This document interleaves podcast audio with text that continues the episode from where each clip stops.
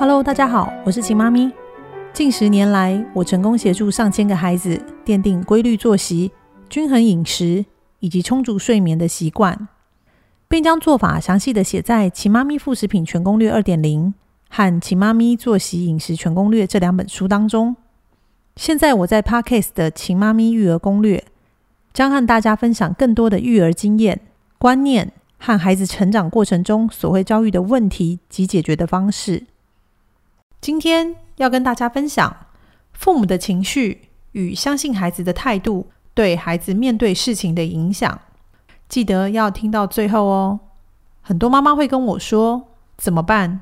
我的孩子每次一哭，我就开始不知所措；我的孩子不吃，我就很烦躁、很紧张；我的孩子不睡觉或睡觉时一直哭闹，我就很焦虑。只要孩子有问题发生时，我全身的神经就会整个紧绷，不晓得该怎么办。当母亲十多年了，我有些经验可以分享给大家，请大家要记住：其实孩子的情绪会被父母的情绪牵引着。今天父母的情绪是紧张的，孩子的情绪就会是紧张的。父母如果害怕，孩子就会更加恐惧。父母如果哭泣，孩子会哭得比你更大声。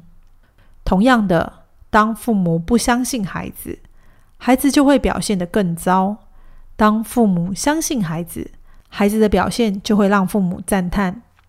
我记得我家老大在五岁的时候，因为发烧但不愿意喝水，导致高烧且有脱水现象。医生要求一定要住院观察，以免脱水严重发生危险。当时因为脱水的缘故。所以必须要打点滴补充水分。那时我心里非常的紧张担心，一方面因为孩子生病，另一方面想到孩子要打点滴时，不知道会有什么样的状况发生，所有的担心和害怕都浮现在脸上。正当我忧心忡忡的时候，我看到孩子看着我的脸上也挂着害怕的神情。我突然发现，原来我的紧张害怕。会影响到孩子，所以我开始跟孩子说明医生告诉我的事情，他现在的状况，并告诉他待会会打针。但是医生护士都很厉害，忍耐一下针就打好了。因为就算哭闹，还是要打针。妈妈知道你很棒，所以相信你可以做到。接着我收起了自己的害怕。用愉快的笑容陪他玩了一些小游戏，跟他唱歌、说故事，减缓他紧张的情绪，并不断的告诉他打针是件小事情。后来孩子打点滴时没有哭闹，顺利且快速的完成。医生和护士画了一只老虎手表来夸奖他的勇敢。其实我要说的是，当时的我可能比孩子还要害怕，但我知道孩子可以信任的只有我。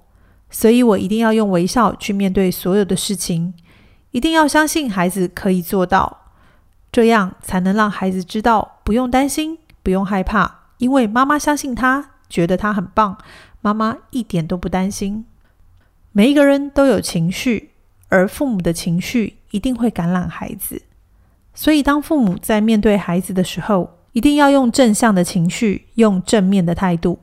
让孩子知道，父母可以帮助他们解决问题，陪他们度过每个难关，这样孩子才会相信父母，并学习在成长的路上用正向的方式面对每件事情。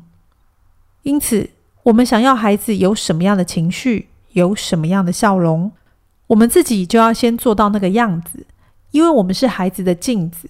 我们想要孩子变成什么样子，我们就要先成为那个样子的父母。以上就是今天的分享，在《奇妈咪作息饮食全攻略》第两百二十三页，有一篇微笑的父母，微笑的孩子。希望每对父母与孩子都能相互用微笑面对彼此，让生活有好情绪与正能量。